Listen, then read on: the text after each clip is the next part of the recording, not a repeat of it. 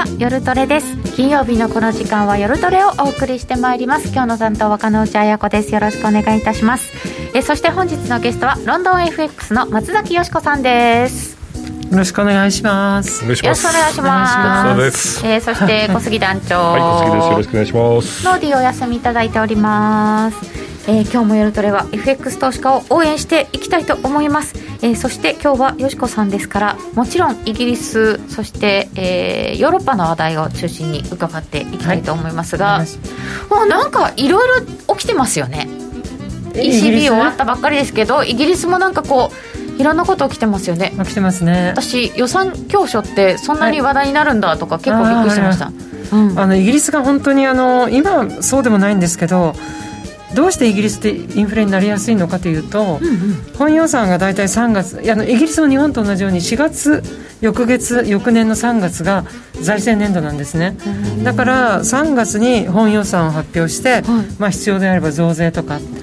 で必ずこの秋10か11に半年振り返りましょう、うん、財政どんな感じですか。で経営かあの政治あの経済のマクロ経済とか予想して足りないとその秋にまた増税かかるんですよ、うん、そう。だから下手すると年に2回増税入るのでどうしてもインフレになりやすいっていうのがあってであのキャメロン首相っていう方が2007年ん？そのくらいにいてもうこれ2回やるのやめようみたいに言って、うん、秋の予算教教あ予算報告書っていうふうに名前変えたんですけど結局増税する時はするんです。あそうなんですね、うんうん、えでも足りないからじゃあ増税って言って。結構わかりやすいでしょ。ね、はい、国民怒りません？いやもう慣れてる。あまた来たなみたいな。でやっぱり今の財政均衡日本今回私すごい思ったのが、あの選挙の人が出てるじゃないあのテレビに、うん、そうものすごいみんなばらまくんですよね今コロナだから、ばらまき合戦なんですね、英国は今もう財政均衡始まりましたから。うん、毎日5万人感染してますけど。そうなんですよね、はい、そこがね、うん、違うんだなって思いますよね、だからもう増税は来年の4月から保険料の上乗せっていう形で。ああ日本もでもなんか知らないうちに社会保険とかガンガン上がってんですよね。知らないうちに上がってますよね。ね。物価とガソリンが上がってるから見えに見えない増税はもうすでに始まっているという。あれは税ですよね、うん、本当そう思います。電気代とかね、うん、携帯も触りますよねああそうですね。携帯下がった分で、まあ、あの CPI にすると下がってたりとかいうのはありますね、まあ、そんなこんなのお話をいろいろ伺っていきたいと思います、はい、え皆様 YouTube のチャット欄の方にご意見ご質問お寄せください。随時取り上げてお答えしていきますよ。みんなで一緒にトレード戦略を練りましょう。それでは今夜も夜トレ進めてまいりましょうこの番組は真面目に FX、FX プライム by GMO の提供でお送りいたします。お聞きの放送はラジオ日経です。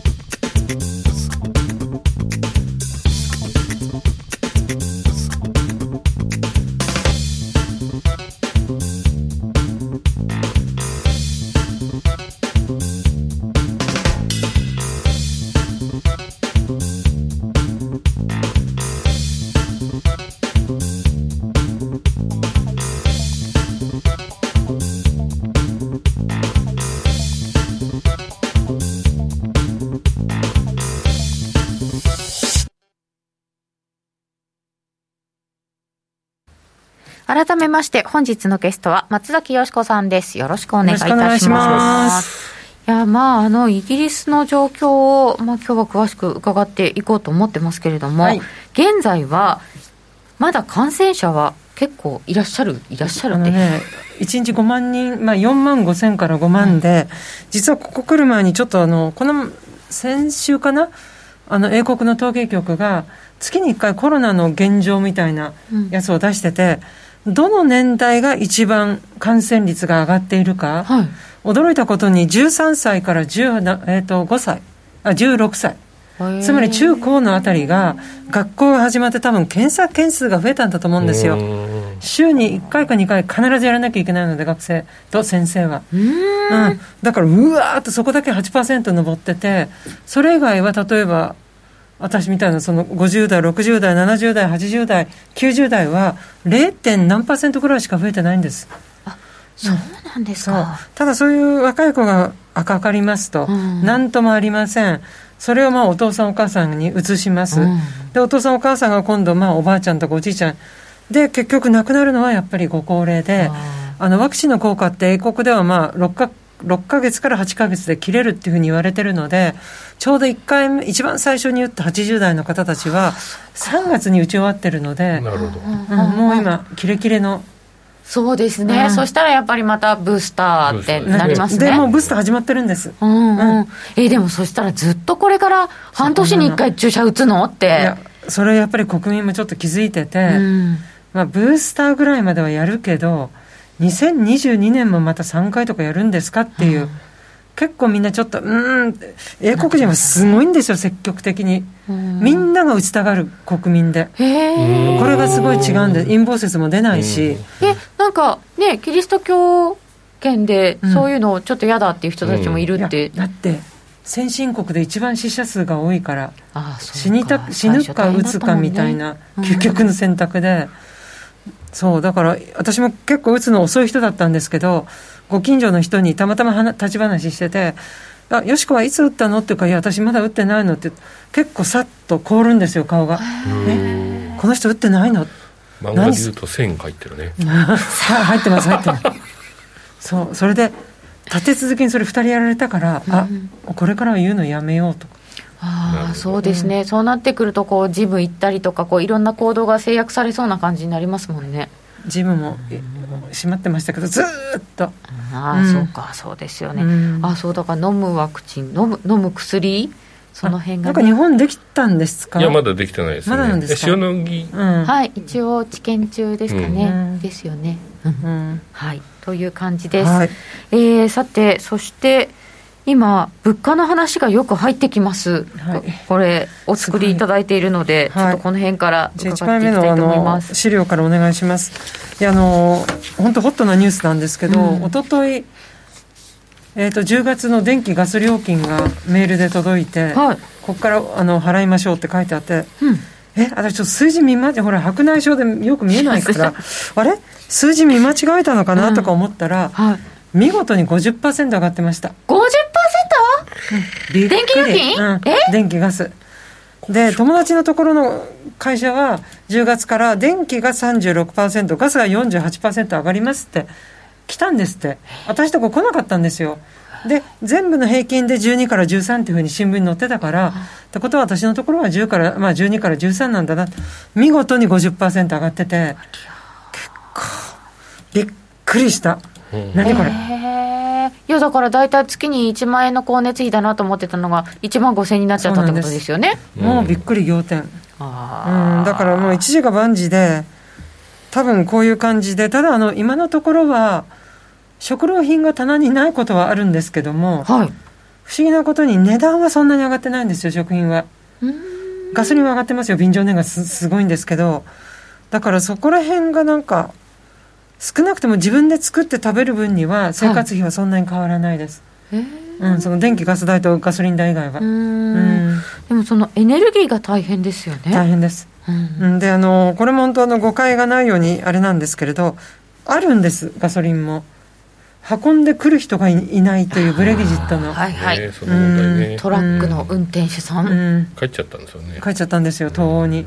東欧の人が10万人。10万人、10万人も帰っちゃったんですブレグジットの影響はそういうところに出るだろうって言ってましたけど、うん、いざ本当に出てみると電力不足とかなっちゃうんだとか。だからもうあのガソリン不足の時はとにかく普段でさえ物が動かないのに、うん、物流が完全にストップしちゃったのでだからやっぱりスーパー行くと棚から物が消えてて悪循環がすごいですね今イギリスは。へえ、うん、じゃあその滞ってるものはどっかの港湾に溜まってたりとかするわけですか？それであのイギリスって、まあ、あのもちろん飛行機で入ってくるものもあるけれども、ドーバー海峡かフェリックス島っていうあの、うん、あの港があって、フランスから入るもの、オランダから入ってくるもの、うんうん、でオランダから入ってくるのが荷、荷下ろしっていうんですか、うん、が遅れてて、人がやっぱりいないから、その港で働く人も。で結局船の中が腐っちゃうからもう一度オランダに帰っちゃったみたいな。え帰っちゃうの？帰っちゃう、うん、そうそういうそれも問題になってました。そこまでいるのに降ろす場所がないから。うん。なんか日本でさえ影響を受けているのがケンタッキーフライドチキンのポテトがない。あそうなん今ポテト売ってないんですよ。え？え今もだと思うんですけどケンタッキー行くと。うんそれはアジアかなんかで作ってるんですか、それアメリカから来ないんですよ。アメリカアメリカの公安がちゃんと動いてなくて。なるほど。そうなんだ。それはパンデミックっていう意味ですか？そうですね。うん。なんかいろんなところで凄まじいなって思ってしまって。日本にもそんな影響が。でもケンタッキーってことはやっぱりマクドナルドもそうなるのかしら？まあ行かないからいいんだけど。今回はなってないんですよ。マクドナルドは昔なったことがあってアメリカの港湾労働者のストでポテト入ってこなかったことがあってえ S しか出せませんっていう時があったんですよ。で今回は健太でしたね。ケンタなんかセセット売ってくださいって言ったらポテトないんでチキンにしてくださいって言われてチキンのセットにチキンかよってそういう感じオニオンフライはダメなんでしょうか ってオニオンリングかなんか。えー、そうなんだ。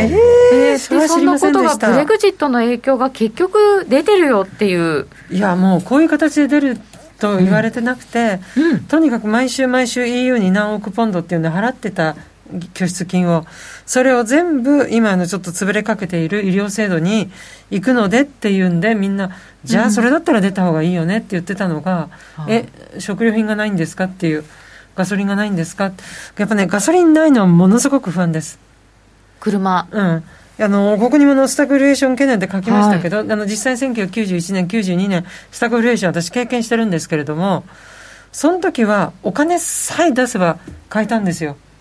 うん、今はどんだけお金持ってだお金ってこんなに無力だったんだっていうのを。あそっか。物がないって。物がないから、うん、スーパーの棚に並んでないってことは、うん、どんなお金持ちでも買えない、もうビル・ゲイツでも買えないという、うん、あえだからあこの経験はなかなかできないなって、まあ、冷静になってる場合じゃないんですけどでもすごいなと。サプライサイドのあの問題か、デマンドサイドの問題かでこんなに違うんだっていうのを、まあいい意味でも悪い意味でも経験できて一つ話のネタが増えましたなんか震災の後とかみたいですよね。そうまさに。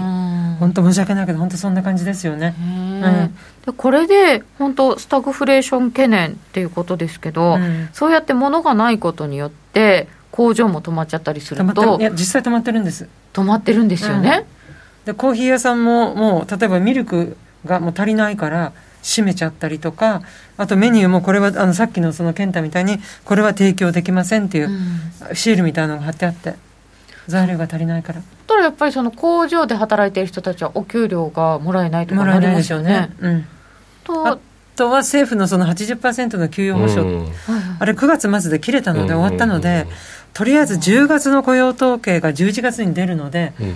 どのくらい雇用市場が動くか、うん、失業率が本当に増えるのか、例えば就業率が減るのかとか、結構11月に出る10月の雇用統計は大事です。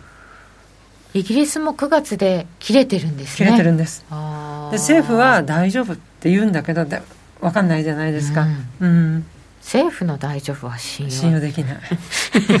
どこも一緒です、ね、どこのどこも同じで。す ね、うん。えー、でよ。しこさんのところは50%も上がってしまったガス、電気代。泣いてます、ね、泣いてます。来年4月もまた値上げ。そうなんです。値上げっていうかあのこのオフジェンっていうところが、うん、英国電気ガス市場規制局規制庁うん、うん、そのこの人たちがあの年に2回見直しするんですよ、4月と10月に。で今まではその不法に高いなんていうの値段をふっかけてる会社があったらダメですよっていうのがあれだったんだけど今回はあの今日の朝の新聞読んでみたらあのやっぱりその50%今上がってるじゃないですか。これ以上上がると今度暖房入れずに亡くなっちゃう人もうすでにいるんです。英国のだから私にほら引っ越し今引っ越したけど引っ越す前の家って3か月の電気ガス料金で15万とか16万くるんですよ。3か月でってことは月5万、そんな感じです。えそんな高いんですか、はい。だからその入れずに冬を越そうってほら。えだからそんだけ暖房需要があるってことですだってよね8月から暖房入れてますもん。8月から暖房している、はい。私ここに来る前4度だったからでも逆を返すと8月はクーラーじゃないですか。だから日本も同じ。そうですね。ん日本はそうね。使使ってるのは多分変わらないと思うんですよね。ただ私はガスを使うんですよ。家の中をお湯を通してが暖房なんですイギリスは。うんうん。だから日本みたいにこの部屋だけあったかいっていうんじゃなくても、うんうん。家全部があったかいんですけど、うん。逆を言えば家全部が常に暖かいからあ。膨大なガスをここだけ省エネでこの部屋だけあーなるほどね。温めましょうとかでもねはないんですね。できない。私今回九州行ったでしょ？そしたらそこの家のトイレに人感センサーのうん。私初めて知ったんです人感センサー。イギリスそんな洒落たもんなくて、だからこの人感センサー私やっぱそういうとこケチだからずっとつけっぱなしにするのもったいない時があるじゃないですか、だけどその人感センサーだったらそこ通らない限りだからあれは多分イギリスですごい。でアマゾンで見つけたら1社だけ作っててただ小さいんですよ。でも買ったら帰ったら早速買おうと思ってます。人感センサーのライト、ライトじゃなくて暖房のなんか暖房ストーブみたいなやつ。倒れても燃えない。あーそうそうそうそうそうそう、うん。ちっちゃい電気ストーブとかはそうですよね、うん。それはなんか人間の背ぐらいにある大きくてだから早くダイソンがなんか作ってくれないかなと。そうですね。ダイソンさんに手紙を書きたい。人感センサーの暖房とうちのトイレも暖房人感センサーににしてる、そこもトイレが。えー、えロンドンにこたつ持っていきましょう。厚着しないと。あー、うん。あーでもそうですね。ただね結構。一方家に入るとだから家全部があったかいから日本より全然楽なんですよ。多分北海道と北かもそう海道みたい。かもしでれない私今思いました、うん。うん。うん。やっぱ緯度が高い、ね緯度高い、うんうん。日本あロンドンがちょうどカラフトぐらいなんです。書いてらっしゃった。東京がモロッコだから、モロッコ、うんモロッコスペインと同じです東京が。うんうん緯度がうん。うんうんうん。だから本当あったかいんですよ。結構モロッコってうん。だいぶ南のモロイメージですよね。ッコの気候が全然わかりません。ごめんなさい。単なるアフリカほ北アフリカ。ううん。うんん本当に暖かくて。へえ、あじゃあええそうだから東京はああったかく暖かくて当たり前みたいな。あそうなんですね、うん。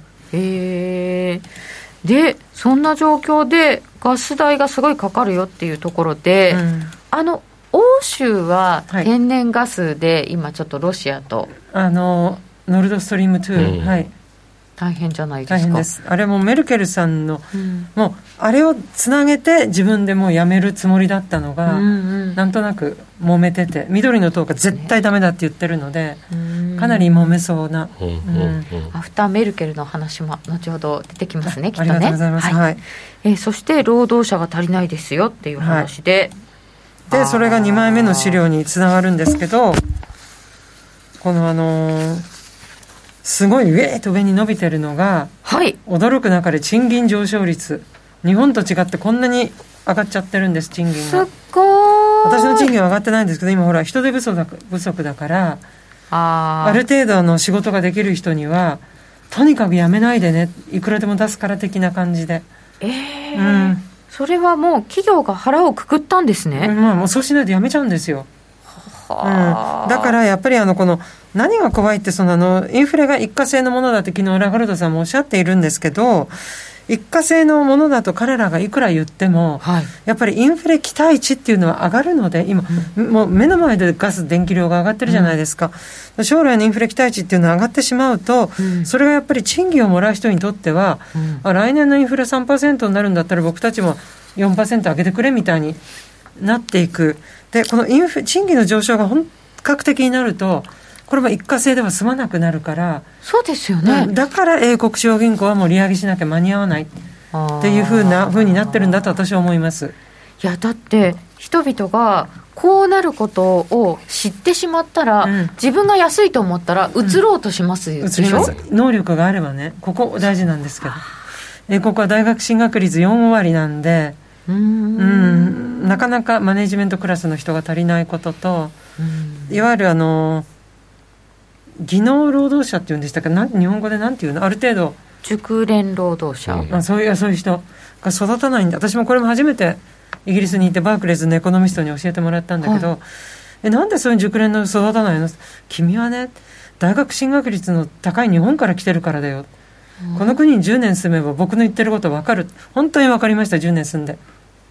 自分の名前書けない読めない本が読めないって。平気でいますから、え？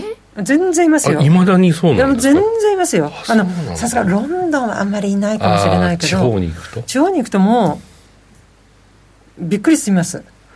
でもなんか熟練ピーとなりそうだから言わないけど。熟練校ってこう長く勤めた手に職の人のイメージがあるので、うん、あのね手に職そのいわゆる大工さんとか、うん配管工みたいなのいるんですよ、っていうのは16歳で義務教育終わって、うん、皆さんやっぱそういう職業に就くから、ただやっぱりマネージメントクラスあとは例えば本当にその事務でも、まあ、くだらない例えばエクセルを使うとかそういうことすらもできないもうエクセル使う以前に使い方説明書が読めないっていうレベルなんで、の人全員がそうじゃないですけどね。うん。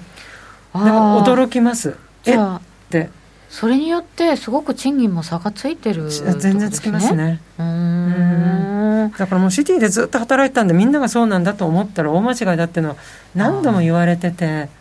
そでその大間違いだっていうのが分かることを何回か目にしたのでああ本当だ。なんかそういう世界から見ると日本って割と均質的な世界いやだって自分の名前皆さん書けるし読めるし。うん。まあより町所在地とか山手線の駅とかねいろんな皆さんすごいじゃないですか。そういうの流行らないもん向こう、うん、ああクイズ番組ばやりみたいなね、うん、日本クイズ番組はあるんですよ、うん、ただそれもやっぱり頭のいい人しか出てないんで。かまたはコメディアンみたいな。うん。じゃあそういう中でもう利上げしなきゃっていうことになってるらしいんですけど、はい。で今日ねここ来る前にまたちょっといろいろ調べてびっくりしたんですけど、うん、来週、その英国中央銀行のあの金融政策理事会で、はい、まあ、あの利上げするだろうってことになってて、そこまではいいんですよ、うん、そのために一応これ作ったんで、なんと、11月の次はもう12月にまた利上げなんですって、マーケットもう織り込んじゃってるの、勝手に。11月に利上げを始めたら、次の月もやる？翌月もうマーケットがあのやるかやらないか分かんないですよ、これもこの人たち決めるから、ただ、マーケットはすでにもう最速相場で、2か月続けてポンポンと。上がるよっていうことをもう織り込んでしまっている。ている。で今、0.1%なので、まあ、来週もし上がるとしたら0.15%上げて、まずひとまず0.25に持っていく。0.15上げる、うん。でなんかちょっと中途半端なんですけど、うん、で0.25になりましたと、そしたら12月の理事会でもう一度、今度は0.25%上げて、はい、0.5になって今年が終わるっていうのが今の金利先物市場の。今年の年末は0.5%だと読んでいる、うん、そう。であのパンデミック始まる前が0.75だったんですよ、うんうん、で私もやっぱりあの英国に今33年目住んでるんですけど大体政策金利って 4%5% っていうのが普通だったのね今までだからやっぱりまだまだ金利は低い。0.75なんてすごい低かったわけですよね。めちゃくちゃ低かったです。それはねすでに。そうだから私も家買った時にそのあの住宅ローン？はい。0.75%の時に2.39%で10年間フィックスしたんです。何があるかわからないから、うんうん、そしたら政策金利が0.1まで下がっちゃって、はい、すんごい悔しかったんだけどなんと今えっ、ー、とね昨日のそのあ一昨日の予算案の時にあの財務省がやったあの予想、うん、最悪、えーと、2023年までに今の住宅ローンって大体2.4%なんです、はい、平均で。それが3.5ぐらいまで上がってで英国っていうのは私は10年でフィックスしたけど、はい、10年ってなかなかやらせてもらえないのね。大体2年フィックスしてまた2年後にそうなると2020年にやった人はもう来年2年目過ぎちゃうんですよ。その時に新しいその乗り換えるじゃないですか住宅ローン。ものすごい高くなるはずなんです。そうです、ね、例えば今2.5でや例えば去年やった人は多分4.8とか5になるはずなんですよ。うわ。そうするともう払えなくて住むところこれが1991年92年に起きたことなんで。もう払えませんと。だから道端に子供がずっと物乞いしてて住む家ないから。ホームレスとかたくさんなって。もともとロンドンの住宅は高いのでめちゃくちゃ高いですもん。うん。さらにローン金利が上がっちゃったら、うん、住めないですね。買えないどころじゃなくて住めない。住み続けられない。そう。私も本当それ本当くだらいいけど1991年92年で見てるから、ありえないですよとは言えないんです。実際にあったから。ああそうか、いやスタグフレーションまではないよっていうのが一応こう通説？インフレはあるかもしれないけど、うん、スタグフレーションまではっていう感じじゃないですか。でも見てきた人から見ると、うん、それもありえる。あり得る。っていうかその恐怖がし蘇ってきちゃう、うん、ああの年代1990年代に大人だった人は覚えてますよね。うん、ね、うちの娘とかまだ生まれてないから全然覚えてないんですけど、あの時にまあ二十歳とかぐらいだったら十分に覚えてると思います。例えば両親がすごい不安そうだったとか、自分自身が例えばチョコレートバー1本買うのにも、行く日によって値段が違うとか。そうかそうか。そうか。日本は逆に言うと普通の大人までだとインフレも知らないから。ねなんかトイレットペーパーを取り合ってるようなあのニュース映像を見たことがありますよね、ニュース映像見たことあるけど、まあ、知らないですよね。しかもなんかオイルショックっていう特殊なものだみたいな、うん、そうですよね、うん、だからなんかちょっとねそうなんです。懐かしいオイルショック。なんか出るじゃないですか画面によくね物が上がるっていうと。母親が押し入れ全部にトイレットペーパー、うんうん、うち本当それやってたもの。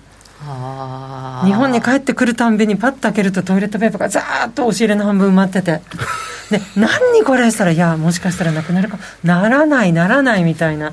うん。そうやって刷り込まれるんですよね。刷り込まれますね。あインフレ知らない。知らないね、いいないいなって言っちゃいけないんだけどでもそうですよね。えでもそうそうスタグフレーションだと利上げできないですか？いやししなきゃいけないんですよ。景気悪くても？うん。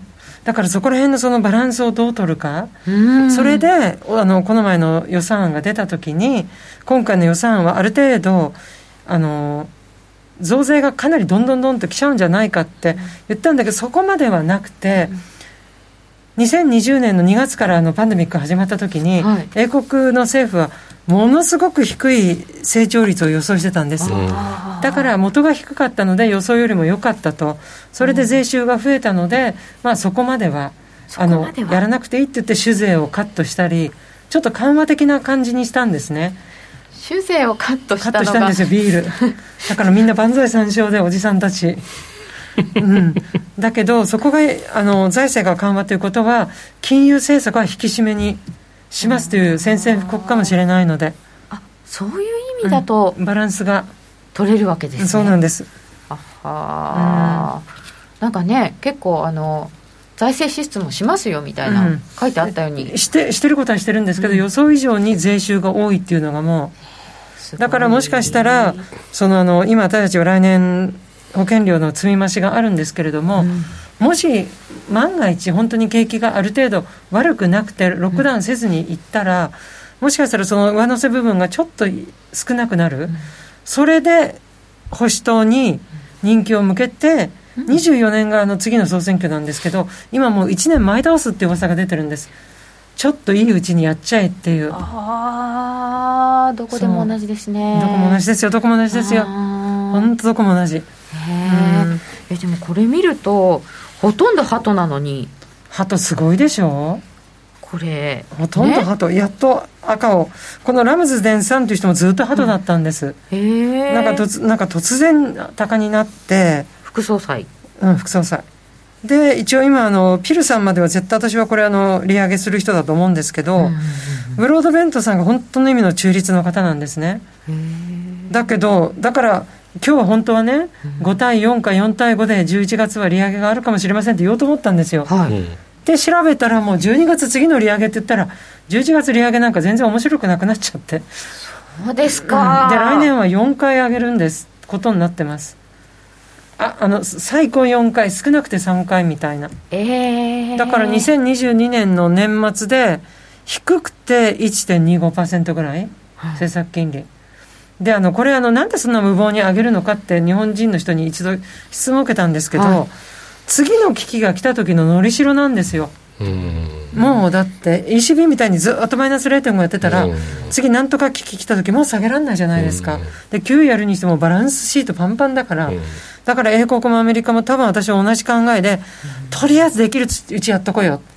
そしたらもういくらでもまた下げる下げるチャンスがあるからって変な言い方ですけれども。何かの時に備えたいと、うん、私カナダとかもオーストラリアニュージーランドはそれ狙ってるって言い方失礼なんですけど。あ、うん、万が一またロックダウンしなきゃいけない時万が一何かしなきゃいけない時だから今のうちもわっと上げといて、はい、あよかったもう0.5だったらあと2回下げられるよねみたいな感じだと思います。転ばぬ先の杖というか。むしろ備えるために利上げがしたい、あのね英国それよくやるんですよ。アメリカのことよく英国はそれよくやるんです。とりあえず上げとけ今。今ならなんかどさくさに紛れてできるみたいな。で上げといてよかったねっていうのが。うん。なんかあの一番悪い時のことを考えろっていうイギリスのおばあちゃんが言うっていう。あそうですね、だから0.75に上げた時もあよかったあととりあえず2回から3回。で英国は絶対マイナス金利にしない国なので、まあ、それだけあればどうにか食いつないでいけるよね的な、だから私、英国中央銀行は多分それも考えてやるんじゃないかなと。来年3回から4回利上げしそうだということを織り込んでいるそうですよ。はい、えー、じゃあこれで、えー、マーケット相場、はい、えー、ポンドどうなるのかはお知らせの後に伺いたいと思います。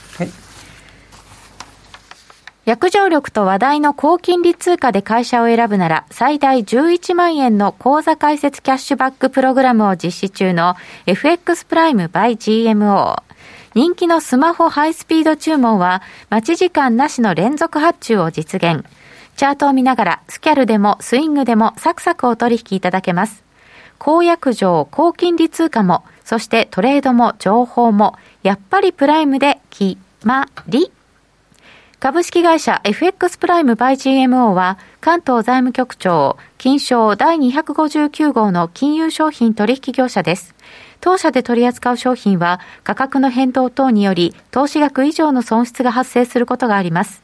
取引開始にあたっては契約締結前交付書面を熟読ご理解いただいた上でご自身の判断にてお願いいたします。詳しくは契約締結前交付書面等をお読みください。お聞きの放送は、ラジオ日経です。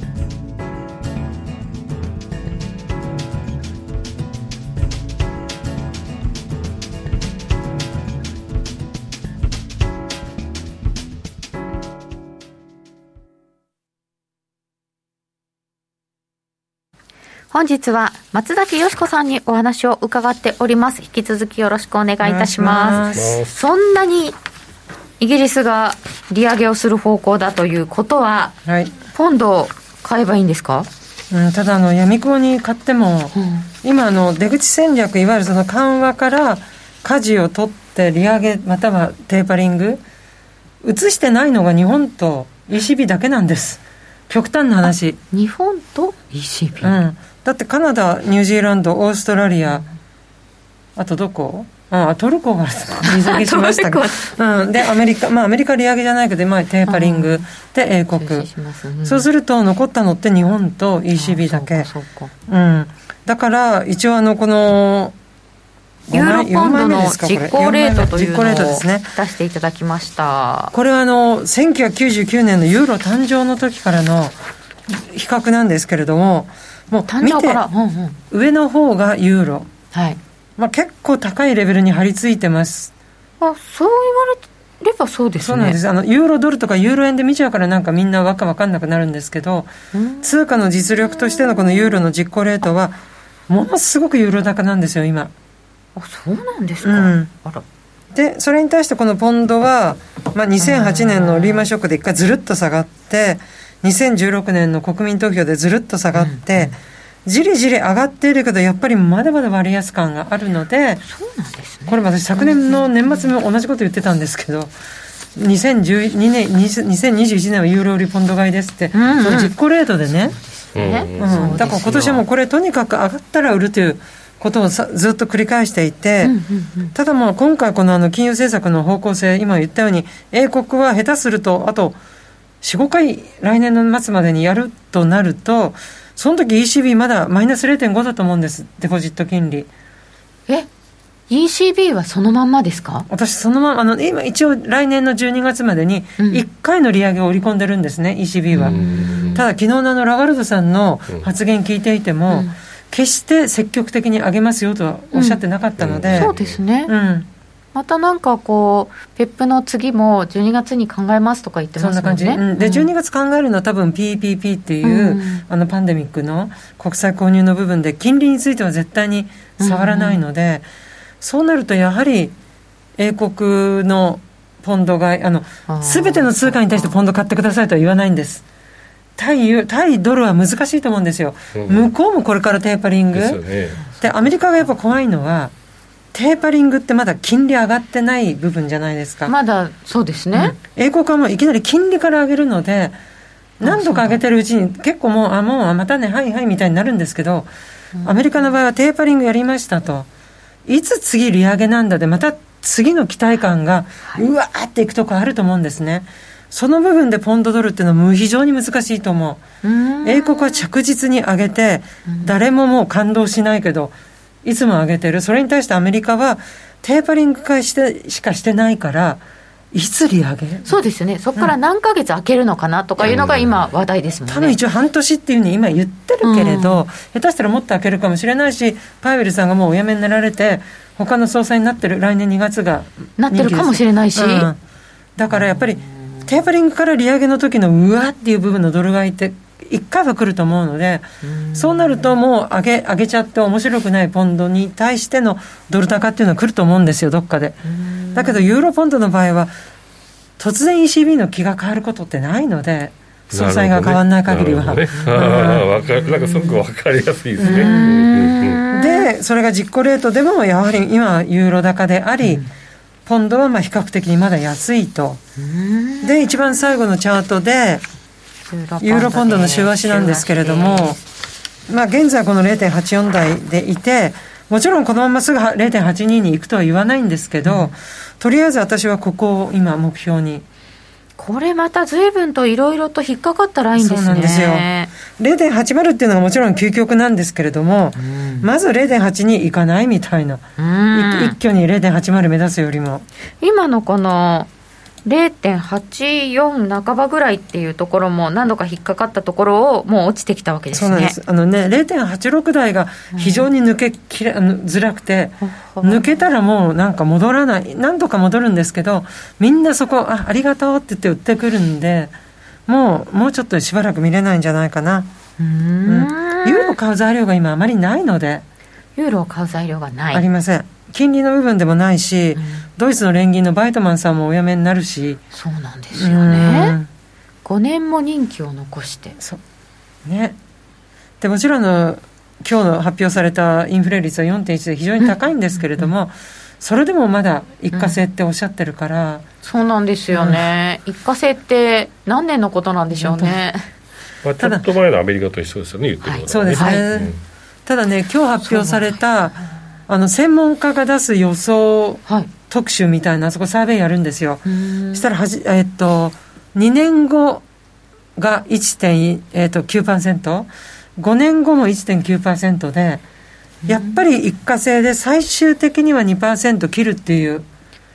だから、究極的には ECB の言ってることは正しいっていう、まあ、インフレ2%ですから、目標が、はい、それより下に行くっていう予想をプロの人もしてるらしくて。2年後にはじゃあこういった状況がそれこそその供給制約、うん、トラックの運転手も足りませんみたいなのが収まるって言ってるってことですよね。私はやっぱりねパンデミック次第だと思います。いやそのやっぱり供給ボトルネックってもちろんその絶対的に物が少ないのもあるんだけどロックダウンしてる時って例えばトラックが分かんないけどポーランドからドイツ抜けてこうやってオランダからイギリスに来るのにあドイツはあのまだロックダウンが明けてない。じゃあこうやって迂回してみたいな、はいはいはい、入れる国と入れない国があるから、うん、なおさら物流も止まってしまう。そうですね、うん、だからこれでまたもしロックダウンになってしまうと、うん、どの国ロックダウンだけでまた物流が止まる可能性は十分に。怖いんですよロックダウンって。単に家から出られないだけじゃないので。そうですよね、ね、日本はねそこは緩かったので、うんまあ、海外とはねもちろん違いますよね。だって感染者少ないし日本は、うん、うん、そうですね、うん、それでもこれぐらいものが足りないんですからね、うん、半導体とか。日本も。半導体とか。あ半導体ね、半導体ね。はい。あなんか自動車の工場が結構大変とかいうのは、ね、うんみんな一緒ですけど。イギリスは結構もう閉まってますね今自動車工場。そうですね。一時的に、まだ閉まってますよね、そしたらこれユーロポンドもそうですけど全然動かなそうだよねって言ったら円も動かなそう円はねやっぱりあのこの金利差からいけば私は円は売りでいいと思うんですけれども、うん、じゃあ120円までいっちゃうのって言われるとまだ自分の中ではそこ消化できてな115ぐらいはあってもせいぜいそこら辺かなっていう感じまだしてるんです。ドル円については、うん、ポンド円でポンド買うのに相手円はどうなんですか？いや私円なんか円安の弊害ってないんですか？日本は。いやそれが今結構きついと。もう出てるの？ガソリンが高い。いや安いよ。だって157円だもん。そうなんですけどね、うん、きっとね。でもこれ6年ぶりの水、うん、7年ぶりの水準なんですよ。あそうなんですか、うん、で前のこうあの原油 WTI が80ドルぐらいになった時にえーと、ちょっと大変だねって言った時にあんまりガソリンに効かなかったんですよ。それ円高だったから、ああ、うん、今回はダイレクトに効いちゃったっていうのを普通の人も感じているので、こう今までみたいにもうもう円安 OK みたいじゃないですよ株式市場も。あそう、うん、いや私やっぱりあの2016年の英国の国民投票の時に 1, 1日じゃない、1か月ぐらいでポンドが18%安くなったんですよ。その後半年でインフレ率2倍になったんですね、通貨安のために。あの時やっぱり通貨安ってこんなに顕著に数字に出るんだ。うん、で、日本の CPI 見たらなんか0.2とか書いてあったあれ？日本は全然出ないのかな？って、すごく不思議に思っていて。あれ、多分やっぱりその携帯電話料金をこう、うん、そんなに携帯電話料金ってあれなの？すっごい下がったんですよ下がりましたよね、うん、本当減税並みに効果があったんじゃないですか、ね。うん、いくらだったのがいくらになったんですか？具体的にいくらぐらいだろう？僕でなるほど4割ぐらい下がったんですか、2 3千円ぐらい下がったかもしれないですね。僕の、例えば4000円が2000円になったみたいな。例えば1万2000円3000円のものが1万円ちょっといいですか？はい携帯料金って1か月1万いくらもするの？そうそう、うん、今こっちは普通でいくと1万いくらでそれをだから政府が、まあ、前の菅首相が菅総理が ががが言って私2000円ですよ携帯。あ、まあそういうプランもありますよ。使い放題、はい、あのそういうのもあります。海外に比べて安いよっていう、でだってそれがほとんど一番高くてね、3500円ぐらいじゃないかな、多分。今、通常のだとやっぱり1万いくらだと思いますね、で、格安プランがいっぱい出てきて、それこそ2000円みたいなプランがいっぱい出てきて、平均して、通信料がすっごい下がったんですよ。そんなに高かったんですか？これが CPI をだいぶ押し下げているので。っていうか、毎月1万いくら払ってたの、今まで携帯に。そうそうそうそう、そう、そう、そうなんです。もう言葉出ない、まあ、イギリスも物高いけれど、うん、違うところで高いんですね、うん、そうですね、うん、野菜も高いし、すごく日本は、あそうそう。もう果物とかも高級品で買えないし、果物高いですね、り、うんごだけ食べてます、安い、200円だから。シャインマスカット千何百円とかあそうそういうの見見ないことにしてます。そうでもあそう。電気代5万円っていうの結構びっくりだったので、ねうん、いやでも携帯だって1年でそれで12万円でしょ、うん、そう。よしこさんの場合1年で2万5千ぐらいですから大きく差出ますよ、ね、そうですよね、うん、ああ皆さん結構変えたパターンの方がいらっしゃいますよ。うちも半額になった携帯電話。通信料金と端末の分割払いで1万円コースになった。なんでそんなに急に安くできちゃうの？なんでもっと前からしなかった選挙用ですかそれはうんうん、菅さんがそこにもうなってからだから選挙用じゃない。うんじゃないですね。菅さんちゃんといいことしたんですね。うん。うん第99代総理大臣いろいろやってたと思いますよ。多分がん、うん。すごく頑張ってたと思うんですですよね今思うと。なんか、う最後だから過去の人みたいになってるけど、ね、コロナ対策でこうちょっとこうあんまり意思の疎通がうまくいってなかったみたいなところプレゼンとかプレゼン力がなかったっていうのは大きいのかもしれないですね。あったかもしれませんね、でも携帯料金は下がって助かったよっていう国民は多いかもしれません、でも今岸田さんで今100代目ですよね。そうみたいですね。なんかあみたい99ってすごく大事な数字らしくて、へー。あの本当にあの歴史的な意味で。私もよく分かんないんだけど、だから菅さんから今度は岸田さんになるときに変わらなきゃいけないらしいんですよ。日本は。政治的にも。だけれどもあの人がもし本当にそのアベノミクスの二の舞をやるんであればそのうん。歴史的な見地から見てすごい短命に終わるらしいんですだから逆に全然違うドラスティックな改革をすれば長期政権になるんじゃないかというお告げをいただきおました。なんか海外勢がね今結構岸田さんあんまりよく言わないのの？でこう投資家のまあなんかへ変化を変革とか規制改革とかを望む方が多くてそれそうですよね。まあちょっと海外勢の買いの手が細っているというふうには聞きますがまあこの日曜日に選挙なのでねね。どうなりますか？今日もすごかったです。選挙なんだっけ？応援駅のとこに演説みたいな？立ってる人、うんうんうんうん。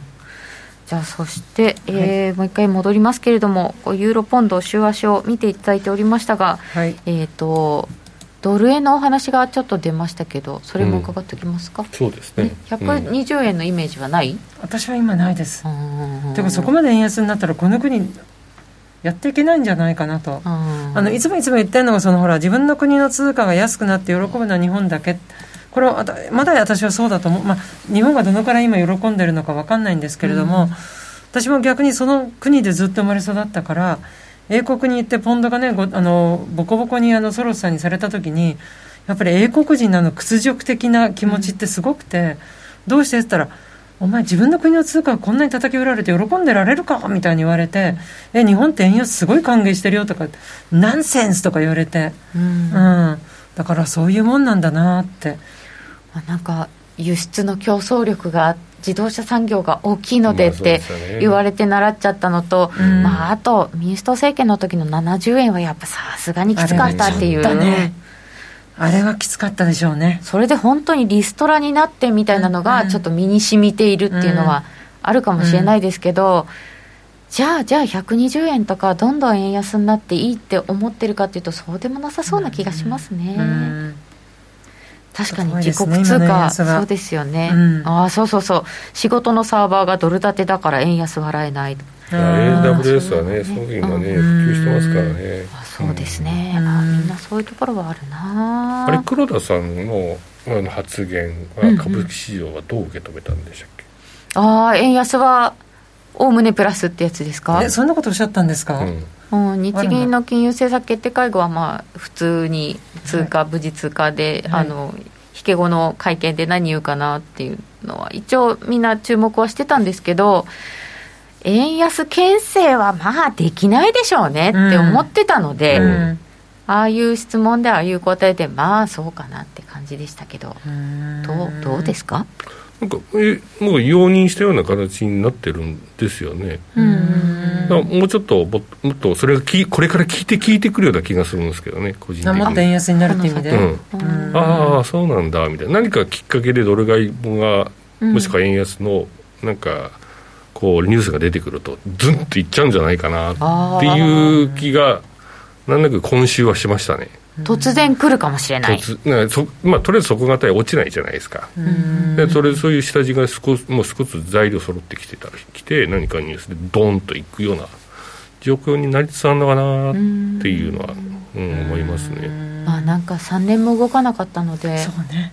エネルギーは溜まっててもうんおかしくないですよね。おかしくないです。全然おかしくないとうん、やっぱ思います、個人としてもやっぱりねまだ売り上がってるところもやっぱりあるのでね、うん。やっぱりちょっとこの相場もう一段ドーンと来ないと踏み上げ的なこ、ところをそれで一回終わるんじゃないかな、ね、岸田さん何も言わないんですよね、うん。うん、まあ、まだ選挙終わってからじゃないと分かんないかもしれませんけど。ってことは31日が投票日、うん、ってことはもうその夜はずっと選挙と速報ですか？そうですね日曜日？出ちゃうかな。日曜日。日曜日？夜8時まあ大体で出てますね夜ね。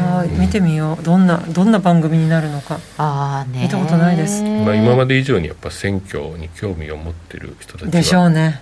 投票率良くなるかもしれないですね。多いと思いますね。そうですね、今日もすごかったもん。なんかその友達の駅のもう公明党の人が来てて多分あれ創価学会の人なんですよもう旗持ってうわーって言って私何か事件があったのかなと思って そしたら応援演説みたいなあれでした。ああのひ非常にこう短期決戦だったのでね今回。ですよね短期ですよね、うん。うん、なんか皆さん大変だったと思いますけど、ね、はい、選挙行きましょう、はい、はい、えー、であそうそうポンうん少しトーンダウンしたかなと思ったけどそうでもないんですね利上げ。ああなるほど。逆に、うん、まあ、トーンアップという英語英語はないけれどももうもっと煮えくり返っちゃって、私さすがに11、12続けてっていうのは夢にも思ってなかったので、え？もうそこまで織り込んじゃったんだみたいな。そこまで織り込んじゃって、まあ、11月やったとして12月はまあ様子見ましょうねになることもあるじゃないですか。あります。したらでももう2月なのであそまあ、そこら辺はまあまあ関係ないか。それでまあポンド1回落ちたとしてもそこは真剣にしようと私振る気はないですね、うん、難しいんですよ。景気は悪い。あんまり良くない、うん、ただ金利先高感があるから、うん、まあ常にどっちがねあれだから上がったり下がったりで決め打ちが今できない。だからヨーロッパとか通貨をちゃんと選ばんで、ポンド買ったりあとはタイなんかで売ったりしないと中途半端に僕はいつもポンドドルやるから買いますとかってやると、思わぬところで、え、これ何？みたいな。なるほど、ね、何が起きたの？みたいな感じで。今の話だと確実にこうユーロの方が弱くなって、ポンドが確実というのはちょっと語弊ですけど、まあ、あの勝負はもう予想としてしやすいっていうところですね、ただまああの世界中がユーロ売ってますからそうなんですよ、ね、みんなユーロ安見てますから。それでなんでこんなに高いんだろうか。実行レート的には。実行レートはねやっぱり対ドルでとか対円でって見ちゃうからかもしれないけれども、だけどやはりポンドユーロはいいとこで売れてる部分は引っ張らないともったいないなと思う。ああ、うん、なるほど、うん、なんかこうこまめに丁寧に仕事しなきゃいけなさそうでもあるけれども、ね、いいところで売ってたやつは、もう離さない。離さない。離さない。もうすぐ COP26 ありますねイギリスでそうですね。うちの娘も今回行くらしくてウクラスゴ今度の金曜日から。うん。結構話題になってますめちゃくちゃ話題になってます、うん、グリーン政策はもう日本と桁違いに向こうは必死なので、うん、うん、だからもう今よイギリスの新聞読むとほとんど COP26 のニュースばっかりで。そうですか、うん。もちろんその利上げっていうのも出てくるんですけど、うん、もう全部 COP26、COP26 って感じ、特に英国で開催されることもあるので、うん、うん、それはでももう本当にグリーン政策やらなきゃねっていう草の根的な人たちの意識が。2030年以降普通の車運転できないしもう決まっちゃってるから、ね、うん、うん、そうなんです。なんか今もここからここまではあの走れない車とかあるんでしたっけ？この道路はえーと、規制が厳しいですとか。あのロンドンの今までは中心部がコンジェスションチャージって言ってあの排気ガスを減らすために入ってもいいですよ。でもお金払ってねっていうふうになってたのが拡大されてうちの近所まで来たんですよ。だから私もすごい気をつけないと。一回入って間違って払わないともうすごい金額になっちゃうので、うん、それがどんどん今拡大されて。どういうふうに徴収されるんですか？あもう電子です。あの車のバッナンバープレートからもう誰が取ったかすぐ分かるので。そう。うん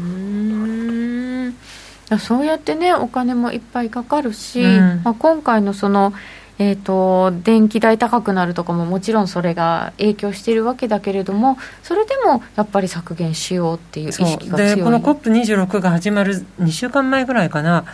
あの英国が投資戦略サミットみたいのをボリスがやってそこに来たのがやっぱりそのゴールドマン・サックスの会長であり、うん、JP モルガンのジェイミー・ダイモンであり、あとビル・ゲイツとか、そういう人たちに、とにかくその COP26、いわゆる環境に優しいものに対する投資を英国はやるので、お金ちょうだいって。そう、だから気候変動のことを研究してた人たちが会議をやってる時に、ある時に、なんか、いきなりそのヨーロッパのこう金融の人たちが入ってきた。はいでその次の年に IT の人たちが入ってきたっていう話をしていてあそっち主導でこう動き出したよねっていう感じはしました。うん、ですね、うん、そうですね。COP26 もうすぐ始まりますね、うん、さてそれではそろそろ時間も終盤になってきましたので、はい、よしこさんのユーロ戦略をもうちょっと伺っておきましょうユーロポンドえっ、とそうするとユーロポンド売りでユーロカナダとか、はい、オーストラリアとかやっぱり大英帝国圏が利上げだなっていう感じが。コモンウェルス圏ですね、うん、いや私、何が面白いってあの、オーストラリアが3年もののイールドカーブコントロール諦めたっていうのが、うん、ある意味潔いなっていうか日本は絶対に諦めないじゃないですかイールドカーブコントロール。で、ね。うん、いやなんかなんかのきっかけで私ほら王子やらないんであそうでしたね、うん。うん、でまあこういうに通貨のあれ動いてみてなんかオーストラリアすごい動いてるなとか思って、調べたら諦めましたみたいに。7年ものと10年ものしか買いませんでしたって、だってあなた3年ものですよねみたいな、画面に向かって思わず話しかけたら、ギブアップとか書いてあって、英語で。諦めちゃうってあるんですか？あれはすごい腹くくったっていうか、あっぱれお見事、私逆にすごい笑、もう笑いが止まらなかった中央銀行でも諦めることあるんだ言ったのにって。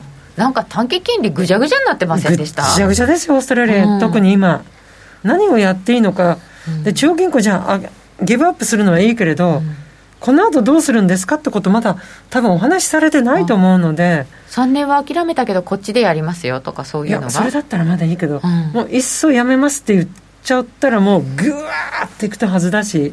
金利上がっちゃって、うん、上がると思います。今みんなうわって上がってるけどどこもかしくも。5ドルどうするんですかねそれ。でしょ、うん、私全然今の5ドルとかキウイとか分かんないんですけどどっちかがすごく買いって言ってましたよねだなんかマーケット。